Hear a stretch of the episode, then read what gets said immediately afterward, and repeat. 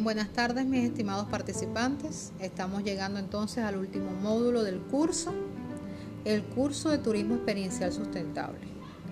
En este módulo realizaremos un diagnóstico ya sea de un espacio turístico que ya hayamos abordado o hayamos disfrutado. Sin embargo, antes no teníamos este, esta nueva mirada de la sustentabilidad o la teníamos pero no habíamos entendido cómo podía vincularse con el turismo. O podemos hacer un diagnóstico desde alguna idea de espacio turístico sustentable, experiencial, que quisiéramos desarrollar. De esta forma nos ayuda también a determinar los posibles indicadores con los que pudiésemos trabajar. Es necesario entender entonces que existe una clara distinción entre lo que es ecoturismo y lo que es turismo sustentable. El ecoturismo se refiere a un segmento dentro del, sector del turismo. Un ecoturismo es un turismo que está enmarcado en, en un área ecológica o en el área de la naturaleza. Sin embargo, muchos de estos espacios ecoturísticos no garantizan a ciencia cierta la sustentabilidad podemos decir que estamos haciendo una práctica turística en la naturaleza y la estamos degradando de forma inconsciente, por lo que ya deja de ser un turismo sustentable. Por ende, un turismo sustentable es un turismo que respeta los principios de sustentabilidad y debe verlo no solamente como un indicador, sino como un, paradigma de vida. De esta forma, se deben ir promoviendo para alcanzar los objetivos de desarrollo sostenible. ¿Cómo hacemos entonces nosotros para quitar ese maquillaje verde que nos, que nos llega en las publicidades, en las estrategias de marketing de esas nuevas marcas que están llegando al mercado? Simplemente debemos entender que para fomentar la verdadera sostenibilidad o sustentabilidad en este caso, como lo está asumiendo o como lo asume el gobierno venezolano o simplemente como lo asume la legislación venezolana, tiene que tener tres principios básicos. Consensuar los criterios para el respeto, la participación y la identidad de todos. Educar y sensibilizar ambientalmente.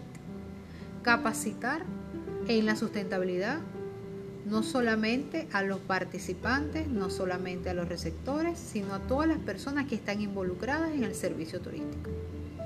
Garantizar que se respeten estos objetivos de sustentabilidad, estos criterios de sustentabilidad y promover ese nuevo cambio, ese nuevo pensamiento.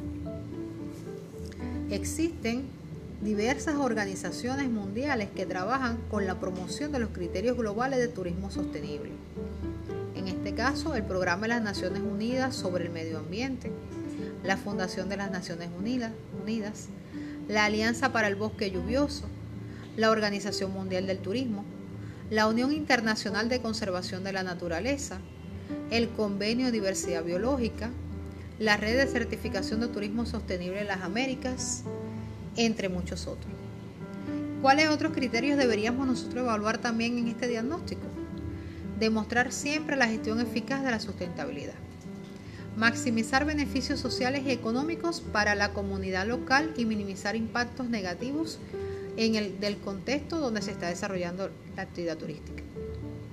Maximizar los beneficios para el, para el patrimonio cultural y minimizar los impactos negativos.